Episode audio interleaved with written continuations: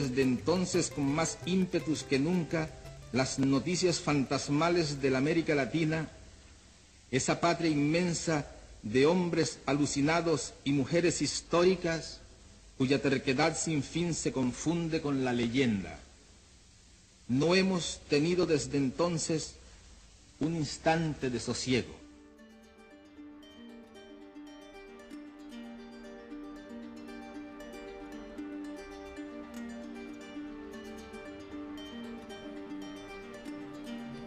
Hola, ¿qué tal? ¿Cómo están? Bienvenidos a esta sección que estrenamos, que trata sobre nuestra región, Latinoamérica, los temas de política regionales, sobre distintas disciplinas que nos preocupan a nosotros como latinoamericanos. Esta es una sección dirigida por Jerónimo Lampón, estudiante en Ciencias Políticas y Relaciones Internacionales, Hola Jero, ¿cómo estás? ¿Qué tal, Fer? Muchas gracias a vos y a Sedema por este espacio. En la, transmisión de hoy vamos a hablar, vamos a tratar de dar un panorama general de cómo viene el 2021 para la región. Eh, vamos a recorrer distintos, distintos puntos, obviamente lo que tiene que ver con las elecciones, y también vamos a tratar de dar una especie de síntesis para que la audiencia se lleve una buena, este, una buena perspectiva de lo que, lo que percibimos nosotros como estudiantes y como este, parte de nuestra región. Si te parece, empezamos con las preguntas, Jero. Dale, Fer, buenísimo. ¿Cómo se encuentra la región al día de hoy en términos generales? Bueno, Fer, eh, lo cierto es que Latinoamérica está atravesando un periodo fuertemente convulsionado.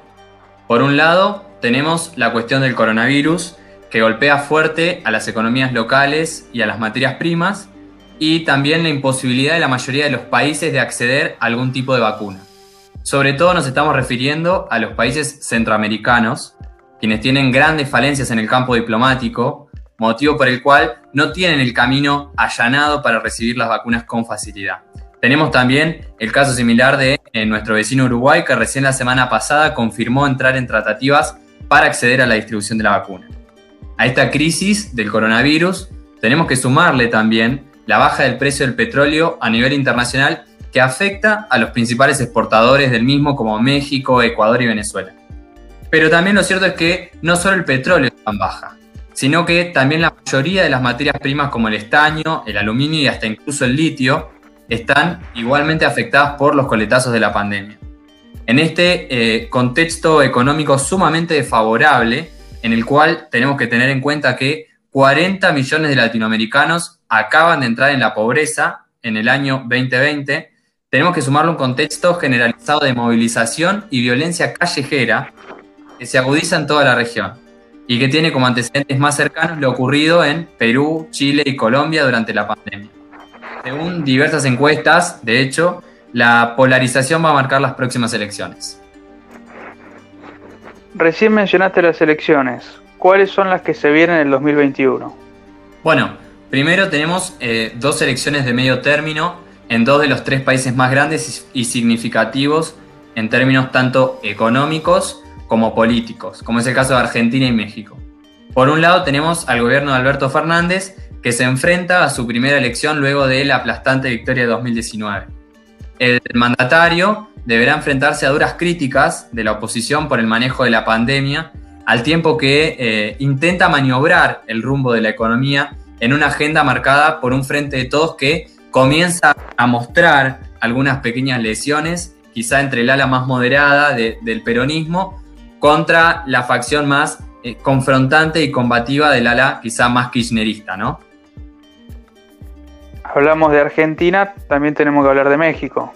Sí, porque también es la primera oportunidad de eh, López Obrador de mostrar ese consenso que tanto le acompañó durante su elección. Tenemos que recordar que su partido, Morena, es un partido nuevo que intenta conservar las bancas del Parlamento frente a los partidos que han gobernado prácticamente México desde el retorno de la democracia, como es el Partido Revolucionario Institucional y al cual pertenecen grandes figuras de peso político como Peña Nieto, el anterior presidente, y el Partido Acción Nacional, cuyo miembro más destacado es también el presidente Vicente Fox, el expresidente Vicente Fox. López Obrador no la tiene nada fácil. De hecho, los partidos históricos que mencionamos antes, que, siempre fueron muy confrontativos entre sí y, que históricamente estuvieron eh, en posiciones opuestas en el aspecto político, han decidido presentarse una coalición muy rara para estas elecciones con la intención de disputarle la supremacía al partido de, López Obrador, a Morena. Eh, sin embargo, el partido sigue arriba en todas las encuestas.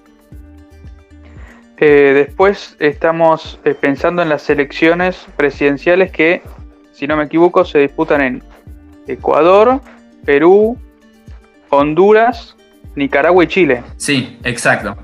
Ecuador celebra las elecciones el 10 de febrero y tendrá que elegir entre la continuación de la centro derecha o el retorno de la revolución ciudadana que anteriormente comandaba el famoso mandatario Rafael Correa. Lo cierto es que el expresidente eh, tenía la intención de postularse a vicepresidente. Sin embargo, la justicia se lo impidió. Correa hoy está acusado de corrupción, malversación de fondos y tráfico de influencias, motivo por el cual gran parte de la campaña debió dirigirla en el exterior en apoyo a quien podríamos decir es su delfín político, Andrés Arauz, al cual eh, un promedio de nueve encuestadoras lo colocan al frente de la carrera electoral, al cierre de las encuestas. Quien le sigue es eh, Guillermo Lazo, un conservador de la centro derecha y es el favorito del FMI, con quien el Ecuador contrajo durante el mandato de Lenin Moreno, el presidente saliente, una deuda, eh, podríamos decir, sumamente difícil de pagar. Sin embargo, eh, el país andino tiene un margen de indecisos que aún ronda el 27% de los electores. Dicen que el clima de apatía es tal que aunque Correa no se postula a ningún cargo, el equipo de comunicación de Arauz lo utiliza para sus spots y actos publicitarios con el fin de asociar a Arauz a, una, a, la figura carismática que, todavía posee Correa. Es importante recordar también que Lenin Moreno, el actual presidente, fue vicepresidente de Correa y fue el mismísimo Correa quien lo impulsó y le ayudó a ganar las elecciones presidenciales en el país. Digamos, no es la primera vez que Correa posiciona a alguien para ese puesto y termina ganando. Sin embargo, la diferencia es que Moreno se distanció del mandatario y Correa se sintió eh, profundamente traicionado, podríamos decir.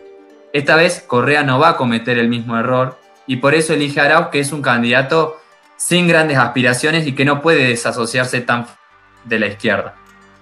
Después tenemos a Perú, que es un país que recientemente fue sacudido por una crisis política que viene arrastrando desde hace rato. Eh, Martín Vizcarra, que había suplantado ya al presidente Pedro Kuczynski, acusado de corrupción en el caso Odebrecht, es destituido como presidente de Perú tras ser aprobada una moción de vacancia por incapacidad eh, moral. Vizcarra es acusado de, también de malversación de fondos y de corrupción durante eh, su gobernación en, la región de Moquegua, eh, aunque él también había cerrado el Parlamento. El que va a asumir ahora es Manuel Merino, según la línea de vacancia presidencial, pero miles de manifestantes salen a las calles a protestar por la decisión de, de Vizcarra en Lima, asegurando que Merino no los representa. Muchos, de hecho, criticaron la actuación de los legisladores que destituyeron a Vizcarra porque piensan que ahora el país debe centrarse en solucionar la grave crisis económica y sanitaria que enfrenta el país y no la política. De hecho, con casi un millón de contagiados por el COVID y más de 35.000 fallecidos, Perú es el país con más muertes per cápita por coronavirus del mundo. También hay que recordar que en los últimos cuatro años Perú tuvo tres presidentes y los últimos seis mandatarios se vieron envueltos en escándalos de corrupción. Ahora el Congreso convoca a nuevas elecciones de emergencia para el 11 de abril en un panorama eh, muy difícil de predecir acerca de quién puede ser eh, el ganador. Lo mismo pasa en Chile. En Chile tenemos una situación similar. Tras destallar las protestas por la reforma constitucional y la crisis del coronavirus, quienes tienen, según las encuestas, más posibilidades de ganar son por un lado Joaquín Lavín, que es el candidato de la derecha y que es actualmente alcalde de una exclusiva comuna de la capital de Chile. Y por el otro lado tenemos a Daniel Jadue, también alcalde de una comuna de la capital chilena, pero es además sociólogo y militante del Partido Comunista. Según sus críticos, dicen que eh, esta adhesión al Partido Comunista va a ser su principal talón de Aquiles. El líder comunal hoy es tendencia en, distintas plataformas digitales y sobre todo entre los más jóvenes por eh, implantar ideas como la idea de, de farmacias populares y de universidades populares públicas y gratuitas, que sabemos que eh, en Chile, digamos, son, son ideas difíciles de aceptar por gran parte de la sociedad. Los comicios están previstos para el 21 de enero. Lo cierto es que el presidente Piñera, eh, quien tiene serios problemas de gobernabilidad y, además una imagen positiva, apuesta por Lavín, mientras que la expresidenta Michelle Bachelet, quien es hoy la alta comisionada por los derechos humanos de las Naciones Unidas, lo hace por Jadwe. Se espera que eh, esta contienda sea profundamente pareja y que se defina recién en las últimas instancias, teniendo en cuenta un electorado que es indiferente ante la elección presidencial, pero que últimamente está fuertemente movilizado, fuertemente es confrontativo y que comienza a interesarse en la política y en el liderazgo juvenil. El último país que vos bien, Fer, mencionabas es Nicaragua, un país fuertemente controlado por la familia de los Ortega y que recientemente ha aprobado una ley que deja en claro la intención de eliminar a la oposición, así lo dice la ley, mediante eh, una nueva ley directamente la existencia de la oposición. Ortega domina las riendas del Ejecutivo desde 1985 y desde entonces su poder no hace más que crecer. Nicaragua tolera en cierta medida su mano férrea al frente de la cartera ejecutiva porque Ortega y sus políticas económicas han desarrollado gran parte de la economía del país y han posicionado a Nicaragua por encima de sus vecinos que hasta la llegada de Ortega eran similares en términos económicos. Las próximas elecciones, donde el orteguismo busca volver a legitimarse a través de los canales democráticos, que varias veces han sido catalogados como fraudulentos, según organizaciones internacionales, sorprenden esta vez por ciertos rumores que circundan a la familia presidencial, y particularmente al matrimonio de Daniel Ortega, que es el actual presidente, y a su esposa Rosario Murillo, su vicepresidenta. ¿Cuál es la estrategia del sandinismo, el partido de Ortega? Traspasar el poder a la vicepresidenta, presentándola como candidata a presidenta. La idea corresponde a eh, oxigenar la imagen de Daniel Ortega y a renovar la fachada de un partido que se mantiene prácticamente desde años inmóvil, ¿no? Digamos, una suerte de poner pintura sobre una casa de cimientos fuertes. Bueno, queda claro que es un año muy cargado políticamente para la región. ¿Qué, qué podemos esperar? digamos, ¿qué podríamos esperar de este 2021 así a nivel general? Bueno, eh, Fer, la verdad que el panorama eh, no es muy alentador. Eh, tenemos un contexto donde Latinoamérica se debate entre crisis, ¿no? Una crisis sanitaria, una crisis económica y una crisis política. tenemos que advertir también que en, este 2021 que, que, estamos que recién comenzamos a atravesar, es altamente probable que surjan personajes de la red pública que se caractericen por ser outsiders de la política o que tengan ciertas conexiones o afinidades con el populismo, ya sea tanto de izquierda o de derecha. La mayoría de los latinoamericanos y sobre todo los pertenecientes a los países más afectados por la crisis y la pandemia del coronavirus no se sienten para nada representados por los políticos y candidatos habituales. Y por lo tanto es muy probable que decidan optar por personajes que se desprenden de lo políticamente correcto o que apuntan hacia el corazón, digamos, hacia los sentimientos eh, del electorado, argumentando sobre todo la poca comprensión que tienen los partidos tradicionales. Otro de los posibles eh, escenarios en este año que recién comienza es la movilización popular pese eh, a las restricciones de la pandemia, como lo vimos en países como Brasil o Argentina hay eh, quienes afirman que lo que está ocurriendo en Latinoamérica desde el 2016 es una verdadera primavera latinoamericana y que está muy lejos de terminar, ¿no? Y es, una primavera latinoamericana que, eh, digamos, corroe y comienza a golpear los cimientos de las viejas instituciones democráticas, sociales y políticas, que se ven no solamente sacudidas, sino en muchos casos ya prácticamente derribadas, ¿no? Tenemos instituciones que hoy ya no se adaptan al contexto latinoamericano actual del siglo XXI y sobre todo a, este contexto que, atravesamos en pandemia, ¿no? va a ser la tarea de eh, los gobiernos actuales buscar soluciones a tamaño problema. Como conclusión, y sin intenciones de hacer futurología, podríamos decir que el 2021 parece ser otro año complicado para Latinoamérica. Bueno, yo creo que las palabras primavera latinoamericana define muy bien el clima de época.